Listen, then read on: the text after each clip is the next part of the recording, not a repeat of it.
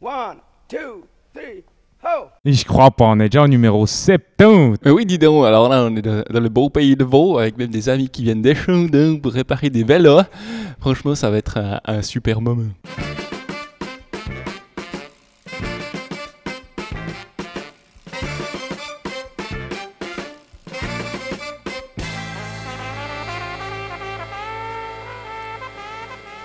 Salut les amis, vous êtes à l'écoute de Pause Vélo et aujourd'hui c'est l'épisode 70, enfin euh, 70 on va dire pour nos amis. Hum, euh, qui 70 ici. Vraiment Ouais, 70. mais pour nos amis de l'autre côté de la frontière, on va leur dire les 70. C'est un peu embêtant maintenant parce qu'on arrive dans une période, là, les, les 29 prochains épisodes, il va falloir qu'on les, qu'on les double à chaque fois pour, pour bien comprendre jusqu'au 99. euh. Est-ce que tu doubles jusque, est-ce que tu triples jusqu'au Québec ou bien tu t'arrêtes à la Suisse et à la France? Ouais, on s'adresse euh, Suisse, France, Belgique. D'accord. Les Belges, je sais pas comment ils disent. euh, s'ils Ils, disent ils disent 70. normalement. Donc 70 Ouais. Ok. Et aujourd'hui, donc vous avez entendu, il y a Thierry qui est avec moi. Salut Thierry, ça va salut, salut. Ça a été les vacances, t'as fait du vélo? Oh, que ça, ouais. non. Ah super, moi je suis allé en voyage à vélo avec mon fils. J'avais l'impression d'être un petit peu comme François Hollande pendant son quinquennat. C'est-à-dire que dès qu'on sortait, il pleuvait. Tu vois, c'était- T'es allé où? On a voulu faire Strasbourg-Morges à vélo et on s'est arrêté à Neuchâtel parce qu'on s'était pris 5 jours de pluie sur 7. Et arrivé à Neuchâtel, on s'est pris la grêle. Le camping nous a dit qu'ils pouvaient plus nous accueillir parce que tout leur, tout, tout leur terrain était sous l'eau. Là, j'en ai eu marre, on a pris le train, on est allé jusqu'à Lausanne.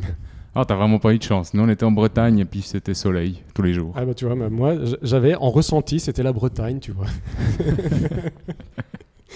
Et puis on a deux invités avec nous. Donc on a Antoine qui est là. Salut Antoine. Salut. Donc toi, tu es apprenti réparateur vélo. Alors, apprenti mécanicien en cycle, ouais. Mécanicien cycle, ok. Et puis avec nous aussi, on a Noé. Salut Hello. Noé. Toi, tu es? Moi, je suis ingénieur en environnement. Voilà, donc aujourd'hui, la thématique du jour, ça va être.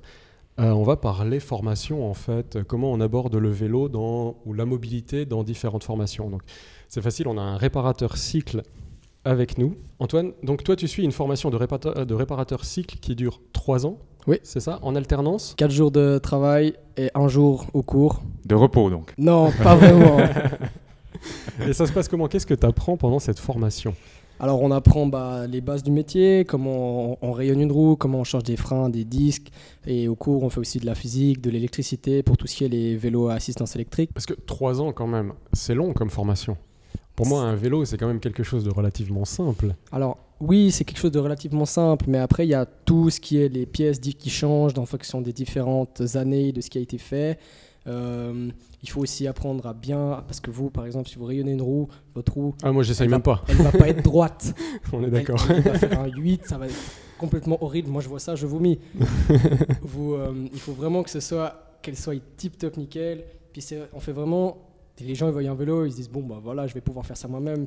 Moi, je vois un vélo, je vois toutes les milliards de pièces qu'il y a à sortir. Et puis euh, tout ce qui, faut vraiment faire, c'est un travail de précision aussi. Dans cette formation, donc à la fin, tu seras réparateur cycle. Comment est-ce qu'on a envie de devenir réparateur cycle? Parce que on se dit, quand on est jeune, donc là, t'as quoi? T'as 17 ans? Ouais. Genre à, à 15 ans, on est attiré que par les bagnoles. Pourquoi t'as pas voulu être mécanicien voiture? Euh, bah parce que moi je fais du vélo, je fais que ça. Ah, t'es un bon, toi. longtemps. Bah je vais au boulot à vélo, qu'il pleuve, qu'il neige, qu'il vente, même s'il y a un ouragan, je sors mon vélo. Ok. Après bon si j'ai la flemme, je prends le vélo électrique, mais sur le principe toujours deux roues. Et puis surtout parce que bah, je fais beaucoup de VTT, je fais de la descente à assez bon niveau, je fais de l'enduro aussi, je suis tout le temps à la montagne. Donc moi je voyais me voyais pas toucher à autre chose qu'à un vélo si je faisais de la mécanique. Et pour draguer, ça aide de dire je suis mécanicien cycle Alors, je suis mécanicien cycle, pas vraiment, mais je fais du DH un peu plus. C'est quoi le DH Euh, c'est du vélo de descente. D'accord. Et ça, ça se passe comment? Bah ça, c'est, il y en a plein qui disent qu'on est des flemmards parce qu'on monte en cabine puis qu'on redescend sur des pistes. Ouais, mais... quand même, quoi. Ouais, c'est ça. mais euh, mais c'est, vrai, c'est vraiment un sport qui est très complet parce que ça fait travailler tous les muscles du corps, ça aide beaucoup à la confiance en soi. Ça, euh, quand vous êtes devant une- un mur de racines qui fait 5 mètres, il faut avoir les couilles d'y aller. Puis c'est, vraiment un sport qui procure beaucoup d'ad- d'adrénaline. Puis c'est, franchement, moi je recommande aux gens de faire ça parce que c'est dangereux, mais c'est bien. c'est dangereux, mais c'est bien. Je sais pas si ça me donne envie d'en faire.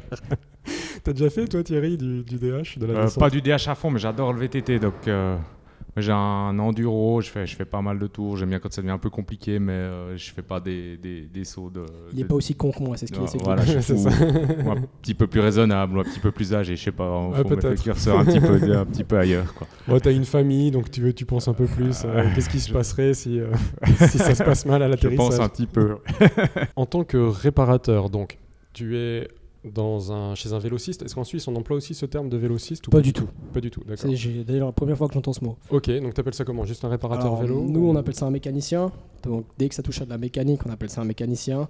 Après, bah, il y a mécanicien en cycle, il y a euh, le gars qui vend des vélos, il y a le magasin de vélos. On dit pas vraiment on va chez un réparateur de vélo, on dit plus on va dans, on va dans un magasin faire réparer un vélo. Donc on a tous con- connu cette période de confinement, que ce soit en Belgique, en France, en Suisse. On a entendu qu'après, lorsque la population s'est retrouvée déconfinée, ils se sont rués chez leurs réparateurs pour acheter des vélos, pour réparer ce qu'ils avaient dans leur cave. Est-ce que c'est ce qui s'est passé aussi euh, ici à Morges? Oui, ça, c'est bah, un problème qu'on qu'on n'avait pas prévu.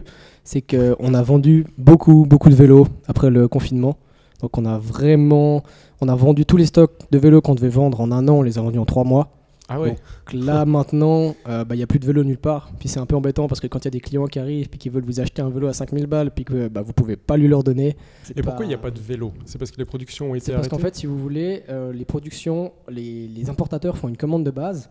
Oui. Et pour une année pour un pays. Puis ça, ils ont un certain nombre de vélos dans un hangar. Dès qu'il n'y a plus de vélos dans ce hangar, bah, il n'y a plus de vélos euh, en Suisse. Ah ouais, d'accord. Puis en- il faut attendre un long délai parce que les vélos, ils viennent par bateau et pas par avion. Ah oui, donc ça prend du temps pour les livraisons, Ouais. pour... euh, ok. Puis vous faites un stock, c'est vrai que pour une année, du coup, vous, Oui. vous êtes censé être tranquille, mais... Ça représente quand même des milliers de vélos, mais ils sont vraiment partis très vite. D'accord. Et en réparation aussi, des gens sont arrivés avec Alors, des épaves en vous demandant de faire ouais, des Tout à fait. Il y a des gens qui ont ressorti leur vélo tout poussiéreux de la cave, puis qu'on a dû remettre en état. Donc, petit fun fact, il y en a un, euh, il est arrivé, son vélo, euh, il restait plus que le cadre et la fourche à la fin, parce que tout le reste était niqué. du coup, euh, il avait des composants neufs, on lui a tendu une facture à 1500 balles, il n'a pas compris. Ah oui, mais là, à, à ce moment-là, tu achètes un nouveau vélo, quoi. Ouais, c'est ça. Mais il nous a dit, euh, faites ce qu'il faut. Bah, on a fait ce qu'il faut. Voilà, d'accord. Dans cette formation, est-ce que tu vas apprendre aussi, donc tu apprends à réparer les vélos Ouais. Est-ce que tu apprends aussi à gérer un établissement? Oui. Tu as des cours d'économie, des cours de... Alors, on a des cours de culture générale à, hum, donc, à l'école professionnelle où ils nous apprennent un peu tout ce qui est les, tout ce qui tourne autour de l'économie suisse, de comment les assurances, payer des factures et tout ça. Après, derrière, en troisième année, on a des cours qui sont plus poussés sur la vente, la gestion du magasin. Et puis, de toute façon, il y a le patron qui nous montre comment gérer, comment lui il gère son magasin en fait. D'accord, ouais. Donc euh, nous, on l'a pas dit, mais on peut, on peut le dire, tu travailles pour Guibert Bike à Morges. À Morges, tout à fait, on, oui. on te remercie. On remercie Monsieur Guibert de t'avoir libéré aujourd'hui. On l'a pas dit, mais on a fait un atelier de remise en selle euh, organisé par la ville de Morges avec des, des personnes pour leur apprendre à, à se positionner sur la route et on a profité d'Antoine pour donner aussi des petits cours de réparation, montrer les bases de la réparation du vélo. Et en parlant justement de ces bases, quels sont les points basiques à faire sur- comme entretien sur un vélo que, que tout le monde peut faire Bah, Il y a tout simplement déjà les réglages de la selle, d'être bien sur son vélo, de de pas que ce soit trop haut ni que ce soit trop bas. Après, faut... Comment on arrive Est-ce que tu arrives à expliquer ou il faut montrer Est-ce que tu arrives à expliquer quelle c'est plus facile de montrer, mais en fait il faut être à peu près. Vous voyez, normalement vous avez un os sur le côté des hanches que vous sentez. Il faut que la selle elle soit à peu près à ce niveau-là. La selle à peu, à peu près au niveau du- de l'os de la hanche. Donc il y a- il y, a le réglage de la, j'allais dire le réglage de la hanche. Non, mais c'est le réglage de la selle. Donc Euh, après il y a bah, le graisser la chaîne de temps en temps. Après il faut veiller à pas trop le faire parce que sinon ça forme des taquets et ça diminue la performance de votre système de transmission. d'accord. Puis sinon d'autres choses à faire, de bien contrôler la pression des pneus aussi, ça c'est assez important. Et ça c'est la base quoi. Et puis les Ouais. freins peut-être aussi s'assurer qu'on freine toujours bien. Oui, alors toujours vérifier que vos freins fonctionnent avant de partir. Ouais. Parce que c'est tout con de se retrouver dans une descente et puis de plus avoir de frein. Oui, bien sûr. Ça c'est pas mal. Euh, après, si on n'a aucune notion euh, de réparation, on, on va chez un chez un Tout à fait. Commencez pas à bricoler vos, vos vélos sur des trucs euh, qui sont pas basiques et que vous savez pas faire parce que si vous vous bricolez vos vélos puis que vous venez chez nous après, ce sera plus cher parce qu'on va devoir réparer vos erreurs. Voir les changer. Ouais. exact. Moi, je me demandais à quel point ça devenait de plus en plus compliqué. J'ai l'impression que la technologie des vélos évolue euh, énormément. Enfin, il y a tout le côté euh, électrique qui est, no- qui est, euh, récent et nouveau. Mais quand on regarde toutes les parties, les, les fourches, des, les fourches télescopiques des vélos, les, les freins, freins hydrauliques et tout, j'ai l'impression qu'il y a une évolution. C'est peut-être ces dix dernières années au niveau de la technologie des vélos qui est, est assez énorme. Et puis je me demandais après quel- quel, euh, justement comment suivre le mouvement, comment rester au courant, entretenir euh, tous ces composants de, de vélo. On, est loin du vélo qui a juste deux roues, une direction, euh, deux pédales. Enfin voilà c'est. euh, Oui, alors bah, tout à fait, comme tu l'as dit, ces dix dernières années, on a eu vraiment un gros boom du vélo. Parce que je prends l'exemple d'un secteur que je connais bien, c'est les vélos de montagne. À l'époque, c'était des freins à câble avec des gommes, c'était des fourches qui étaient toutes simples, qui avaient des ressorts. Maintenant, il y a tout plein de systèmes hydrauliques qui sont ajoutés. Il y a même des systèmes électroniques dans certaines fourches qui sont réglables par Bluetooth. Les tiges télescopiques aussi, c'est quelque chose qu'on n'avait pas avant, que maintenant il faut apprendre à les purger pour qu'elles reviennent plus vite ou moins vite. Les freins, ça a changé aussi. On est passé des simples freins à câble à des freins avec tout un système hydraulique très compliqué. Puis s'il y a une bulle d'air dans le système, bah, ça marche plus. Donc ça, c'est quelque chose. Puis plus la, plus la technologie elle augmente, plus nous, on doit apprendre à, à utiliser cette technologie. Mon patron a certains jours, des fois, de formation chez Shimano, chez SRAM, pour apprendre justement les à utiliser les nouvelles technologies.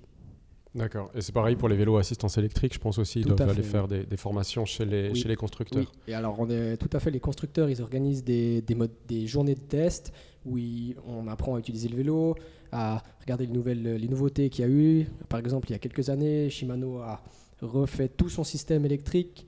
Donc on est passé au e-steps, on a une nouvelle interface électronique. Il y a vraiment plein de choses qui ont changé dans, dans ces dix dernières années.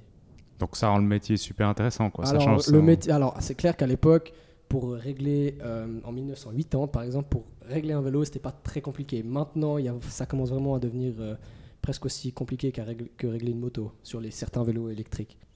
D'accord. Bah, merci beaucoup Antoine. Alors jusqu'à présent à Pause Vélo, on avait toujours un cyclo-voyageur qui partageait avec nous son aventure. Mais la situation sanitaire autour du globe est un petit peu délicate actuellement et si les voyages ne sont pas interdits, ils sont de plus en plus difficiles. Alors si vous voulez voyager à vélo cette année, nous vous conseillons de regarder les 5 épisodes de la série diffusée sur Arte, Un rêve d'île, ou euh, les villes d'Europe à vélo. Donc 5 épisodes d'une heure environ pour vous faire voyager en Corse, Sardaigne, Crète, Islande et Irlande à vélo. Ils sont très très beaux à voir, de très belles images. Et que vous pourrez prolonger d'ailleurs avec la série Ancel, toujours sur Arte, qui raconte la renaissance de la culture du vélo et part à la rencontre des groupes de bikers les plus iconiques qui, par leur attitude, leur style, leur prouesse, ont réinventé le vélo dans notre quotidien. 10 épisodes de 5 minutes à regarder sans modération, n'hésitez pas. De notre côté, pour continuer à vous faire voyager aussi, on a demandé à un célèbre cyclo-voyageur suisse, je pense que vous le connaissez peut-être, Claude Martaler, qui va nous dresser le portrait d'une personne qu'il a rencontrée en voyage. Je vous propose d'écouter donc la chronique du yak de Claude Martaler.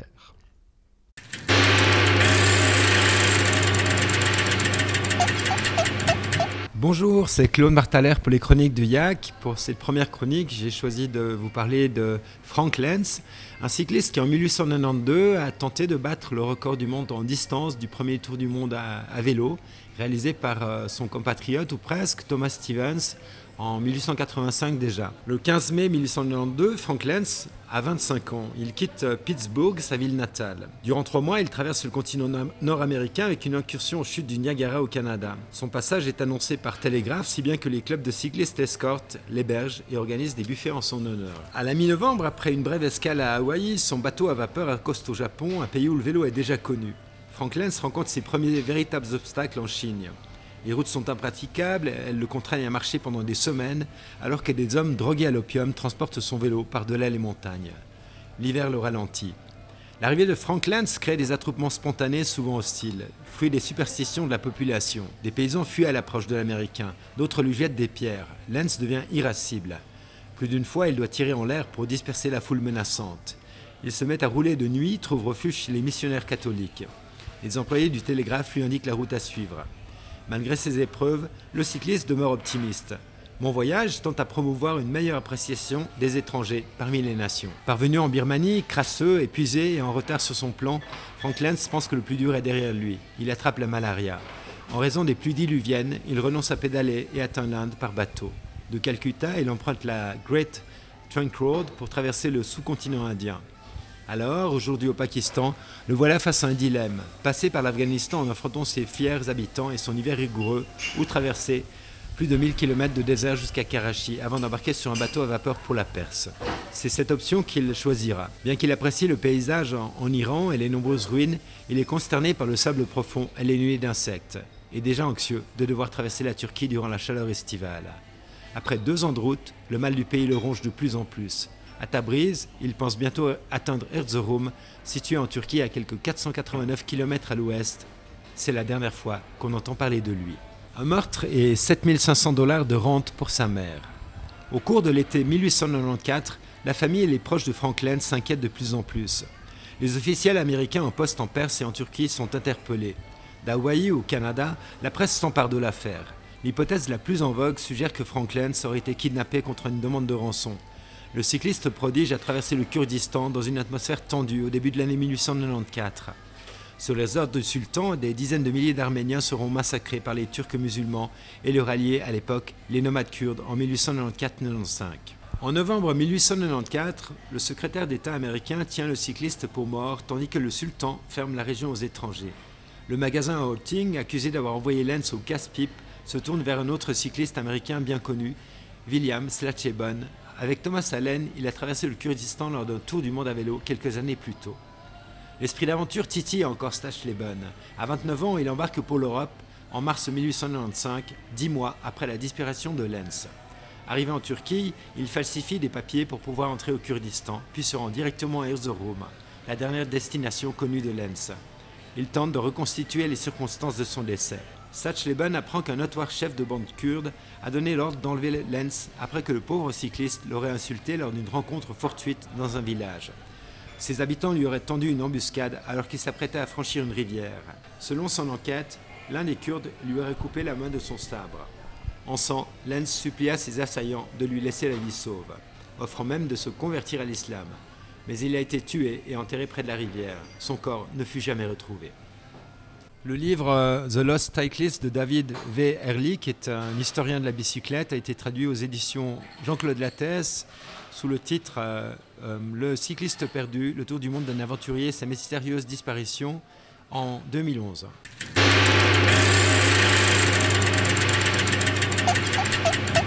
Merci beaucoup Claude pour la chronique du yak. Alors yak, pourquoi la chronique du yak? Parce que le yak c'est le nom de son vélo, tout simplement, avec lequel il a fait plusieurs fois le tour du monde. Euh, on a donc aussi Noé avec nous qui... euh, Noé, toi tu es ingénieur en environnement, c'est C'est ça, ouais. Ok.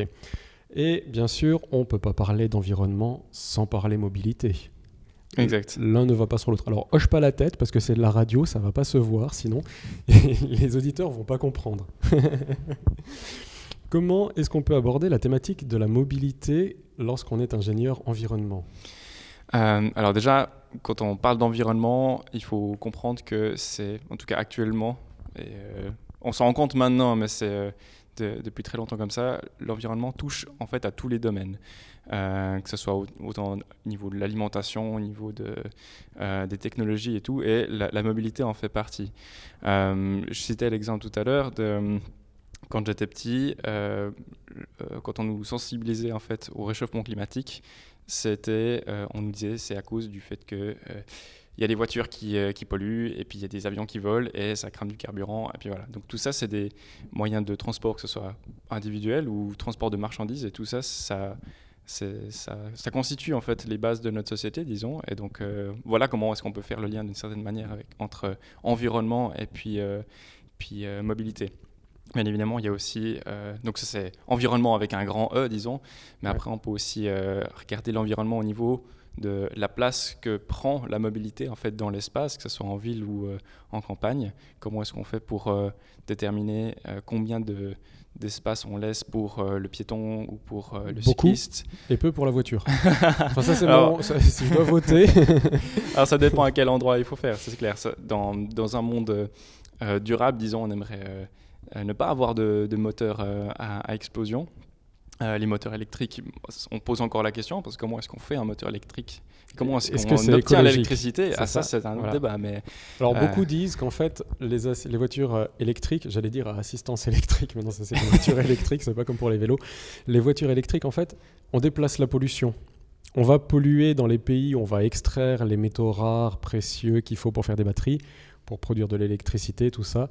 Et puis chez nous c'est propre, mais chez eux du coup c'est plus très propre non plus. il y a clairement de ça. ouais, ouais. Euh, le, le problème en fait avec euh, le- l'électricité, c'est que euh, on doit fournir cette électricité et puis l'amener dans une batterie. Euh, ce qui fait qu'à chaque fois, il y a, ça fait une transformation de plus. Donc à chaque transformation d'énergie, disons, il y a une perte. Ouais.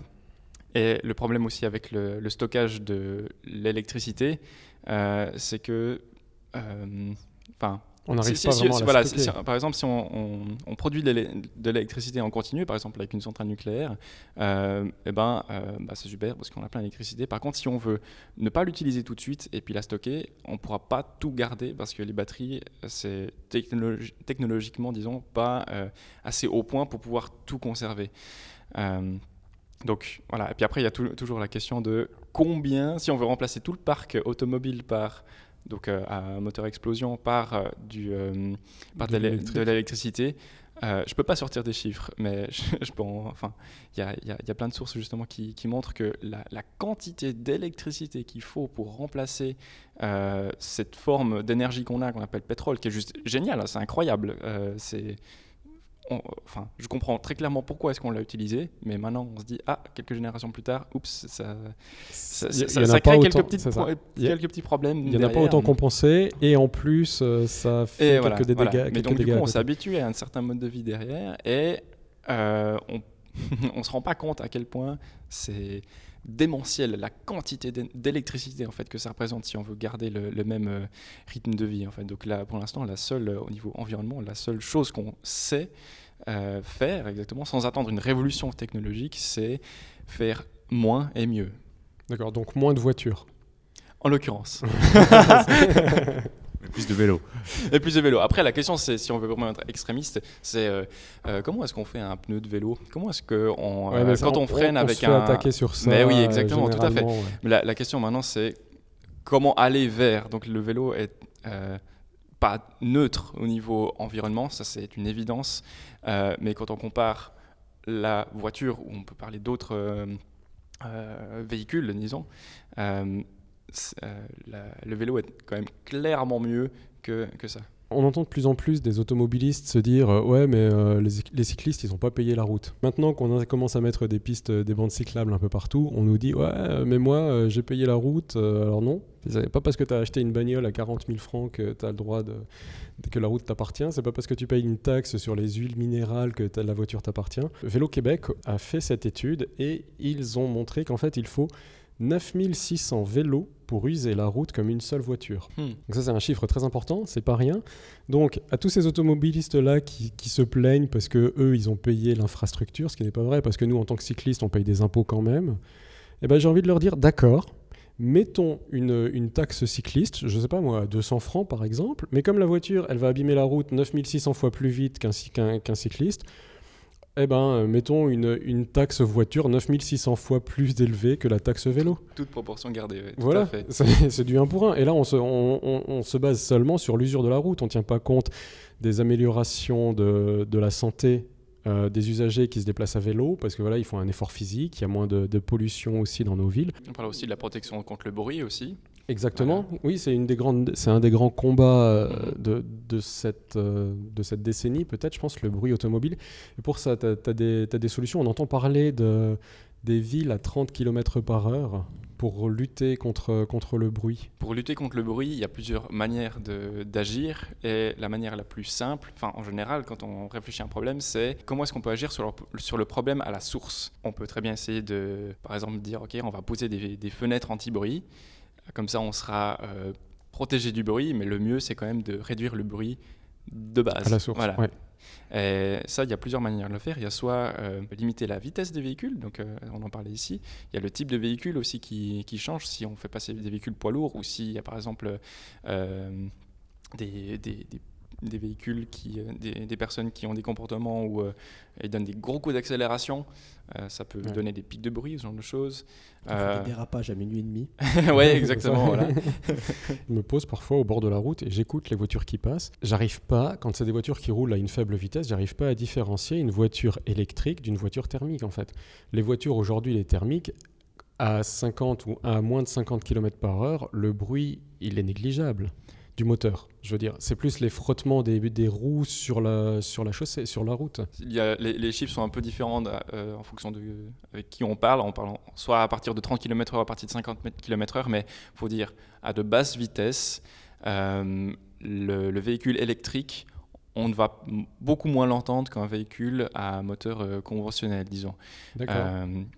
Le, disons 30 en dessous de, ki- de 30 km/h, c'est vraiment le bruit du moteur qu'on va entendre. Et un moteur électrique, ça fait quasi pas de bruit. Enfin, on entend Oui. juste un petit sifflement.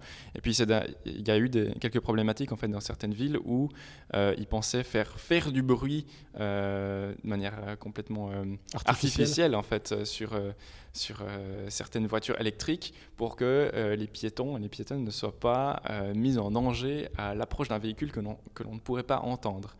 Euh, D'accord. voilà, puis ensuite, à partir, quand on va plus loin que 30 km à l'heure, là, c'est le bruit euh, du pneu euh, contre la route, et puis euh, aussi avec l'air Oui, euh, qu'on va entendre. Donc, une voiture électrique qui passe sur l'autoroute, là, je prends vraiment l'extrême, hein, mais ça, part- ça marche à partir de 30 km/h jusqu'au-dessus. Une voiture électrique qui passe sur l'autoroute ou une voiture conventionnelle qui passe sur l'autoroute, ça fera exactement le même bruit. J'ai entendu aussi, donc euh, c'était à la ville de Lausanne où ils ont fait des tests de Mhm. nuit, où ils ont limité les rues à 30 km par heure. J'avais lu quelque part, c'est bien au début. Au début, on, on remarque une différence, mais après, en fait, on va s'habituer à entendre ces voitures à 30 km par heure et à un moment, on aura de nouveau cette impression, alors qu'en fait, elles font moins de bruit qu'avant, mais on aura toujours cette impression que ces voitures font toujours du bruit. Et ça va continuer à nous déranger. Dans l'idéal, euh, je, prends un petit peu ce, ce parallèle-là. euh, quand on, en tout cas en Suisse, euh, quand on fait de l'aménagement, la protection contre le bruit, on parle d'une mesure qui est proportionnée. Donc, est-ce que ça vaut la peine d'investir autant d'argent pour réduire le bruit à un certain endroit? On se dit, ok, bon, bah, euh, on va pas faire ça parce que ça coûte trop cher et tout. Le, là, actuellement, on est en urgence climatique. Et euh, on- peut se poser la question, euh, que veut dire la proportion dans un contexte d'urgence? Euh, Actuellement, en fait, il faudrait carrément arrêter d'un coup tous les véhicules à moteur parce que c'est déjà trop tard, en fait. Je Et- vote pour. je sais pas moi je vote pour. voilà. Donc, dans, l'idée, c'est un peu ça, la, la proportion, enfin, l'urgence des mesures, il faudrait faire ça. Après, la question, c'est comment est-ce qu'on le, fait? Le Donc, problème, c'est qu'on voilà. tellement, on a pris tellement, c'est tellement la merde qu'en fait, il faudrait les faire rouler en marche arrière pour annuler tout ce qu'elles ça. ont fait. Euh, voilà, puis ensuite, maintenant, pour recoller à la question du euh, est-ce qu'on descend à 30 km/h et puis on s'habitue à ça, est-ce qu'on devrait descendre plus bas?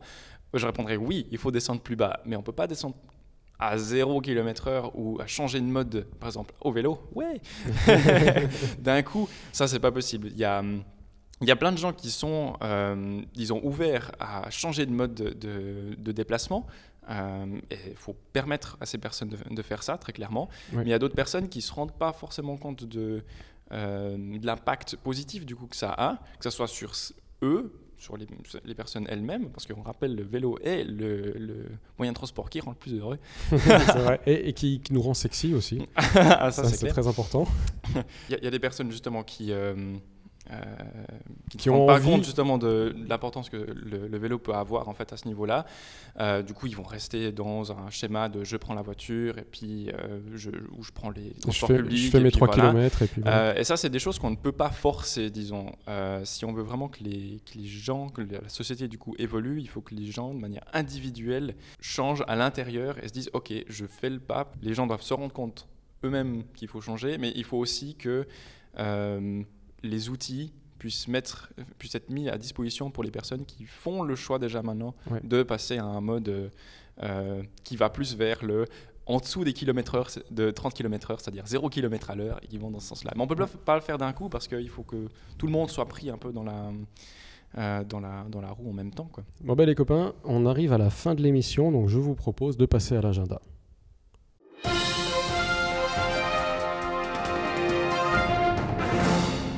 L'agenda de cette semaine est très court étant donné que la situation sanitaire ne s'améliore pas dans nos régions. On peut vous proposer cependant la quatrième Vélorussion du Chablais qui va partir de Servance, Tonon, d'Evian. Elle sera intermodale par endroit puisque vous pourrez prendre le Léman Express. L'arrivée aura lieu à Tonon et le départ se fera le dimanche 27 septembre 2020. C'est la fin de cette émission les amis. N'oubliez pas, pour sauver l'humanité, Faites du vélo